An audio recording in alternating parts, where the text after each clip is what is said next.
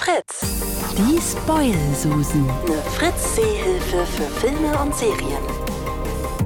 Hallo und herzlich willkommen zu den Spoilsusen Mini. Ich bin Anna Wollner, ein Teil der Spoilsusen, und ich habe festgestellt, dass ungewöhnliche Zeiten ungewöhnliche Maßnahmen erfordern. Und deswegen habe ich mir überlegt, euch außer der Reihe jede Woche fünf Heimkino- bzw. Streaming-Tipps zu geben. Jede Woche zu einem anderen Oberthema. Und weil diese Woche Disney Plus an den Start gegangen ist, sind es diese Woche eben fünf Film- und Serientipps aus dem Hause Disney. Von Superhelden über Zeichentrick, Musicals, Musicals und Marvel-Serien ist alles dabei. Verzeihung, hier unten. Oh, ähm, goodness. Die haben echt einen Hasen eingestellt. Ich habe wirklich lange überlegt, welchen Disney-Film ich euch empfehlen soll und dann relativ schnell festgestellt, dass einer ganz besonders mit unseren aktuellen Sehnsüchten spielt, nämlich Zoomania. Die titelgebende Stadt hat nämlich all das, was uns gerade fehlt – Großstadtflair. Da leben Wüstenbewohner in Sahara-Wolkenkratzern neben Eisbären in Iglu-Apartments und da haben Pendlerzüge unterschiedlich große Türen für unterschiedlich große Tiere. Nilpferde, die über Wasserschienen am Hauptbahnhof ankommen, die werden zum Beispiel direkt von einem Föhn trocken gepustet, damit die Anzüge keine Falten werfen. Das ist was, wovon wir in der Homeoffice-Jogginghose nur träumen können. Kurz gesagt, Zoomania ist ein Ort der unbegrenzten Möglichkeiten. Unsere eigene Geschwindigkeit, die haben wir wohl in meiner Lieblingsfigur Figur angepasst, dem Faultier Flash. Denn so schnell wie der arbeite ich im Homeoffice gefühlt auch gerade.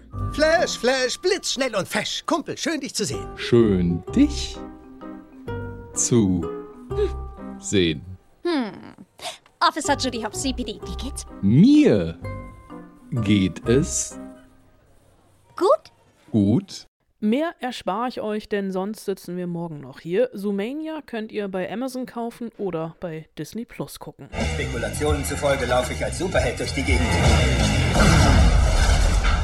Aber ich bin einfach nicht der Heldentyp. Auch auf die Gefahr hin, jetzt den Glaubenskrieg zwischen Marvel-Jüngern zu entfachen und in einen riesengroßen Shitstorm zu kommen. Noch nie war die Gelegenheit besser alle 23 Marvel-Filme in der richtigen Reihenfolge zu gucken als jetzt. Dabei gibt es gefühlt unendliche Möglichkeiten. Also wo fange ich an? Zum Beispiel die der inhaltlichen Chronologie. Also da anfangen, wo auch das MCU begann. Und das wäre tatsächlich mit Captain America. Aber ich würde sagen, wir halten uns ans Erscheinen. Iron Man mit Robert Downey Jr. war 2008 einfach der erste und damit der Wegbereiter fürs erfolgreichste Filmfranchise der Comicgeschichte. Tony Stark.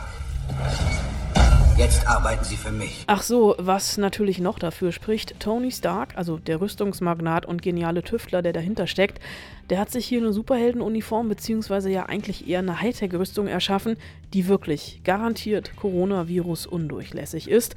Iron Man Nummer 1 gibt's momentan noch auf Netflix. Wir haben noch einen langen Weg vor uns. Ja, das stimmt leider. Denn eigentlich sollte heute, also am Donnerstag, Mulan ins Kino kommen, in der Live-Action-Realfilm-Variante von Disney. Die haben in ihrem Wir remaken uns selbst waren nämlich diesmal ganz klar den asiatischen Markt im Auge gehabt. Aber wir wissen alle, es gibt gerade kein Kino für niemanden. Damit wir dann aber alle, wenn es wieder soweit ist und die Kinos aufhaben und Mulan in der Version 2020 ins Kino kommt, Bescheid wissen und die Filme miteinander vergleichen können, empfehle ich heute den Zeichentrick-Klassiker von 1998. Denn die Unmenschar steht vor der Tür. Es gibt noch viel für euch zu tun. Jeder wird hier zum Mann, sogar du. Den Inhalt, den kennen wir. Die Titelheldin Mulan zieht statt ihres Vaters in den Krieg, allein als Frau unter Männern mit kurzen Haaren und als Junge getarnt, kommt als Heldin zurück. Und Mulan ist nicht nur eine toll animierte Emanzipationsgeschichte einer jungen Frau, sondern auch gut für die Bewegung zu Hause, nämlich genau dann, wenn wir in Jogginghose vom Sofa aufspringen, die Songs alle mitsingen oder die Kampfchoreografien mitmachen. Für die Beschwerden der Nachbarn allerdings übernehme ich keine Verantwortung. Ich weiß gar nicht mehr, warum wir das ganze Zeug aufgehoben haben. Erinnerst du dich nicht an den Drachen? Den haben wir so gern steigen lassen mit Mutter und Vater. Diese Zeiten sind längst vorbei.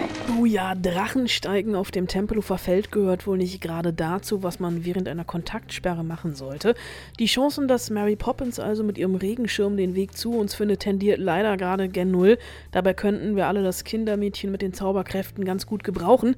Fürs Kinderbetreuen oder fürs Zungenbrecher singen. Superkalifragilistikexpialigetisch. Dieses Wort klingt durch durch furchtbar synthetisch. Wer es laut genug aufsagt, scheint klug und fast prophetisch. Superkalifragilistikexpialigetisch. Ganz ehrlich, ich steige hier nicht mit ein, denn ich hätte sofort einen Knoten in der Zunge und da hätte gerade keiner was von. Da dann doch lieber den Film gucken und von den Besten lernen, entweder von Julie Andrews oder von Emily Blunt. Die machen nämlich als Mary Poppins im Original von 1964 oder aber einfach in der Neuauflage von 2018 eine ausgezeichnete Figur und kümmern sich mit sehr viel Hingabe und Fantasie um die Banks-Kinder. Als Warnung noch von mir. Ja, Mary Poppins ist ein Musical mit vielen Gesangs- und Tanzeinlagen und gerade der neue Film, der fühlt sich wirklich an, als sei er mit einer ziemlich dicken Schicht Zuckerguss überzogen. Aber bunt und schrill, das muss ja auch mal erlaubt sein. Das Original ist auf Disney Plus. Mary Poppins Rückkehr findet ihr auf Sky. You have interrupted a citywide investigation. You stole evidence from my crime scene.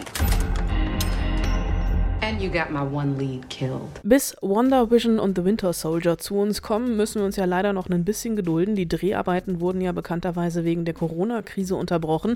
Aber zum Glück hat Marvel ja seit Jahren den Turbo an und auf Netflix gibt es noch genug Marvel-Serien, die die Wartezeit verkürzen und deswegen empfehle ich heute The Defenders, quasi die kleine Geschwister der Avengers. The Devil of Hell's Kitchen. The smart-ass detective. We got a problem? The righteous ex-con.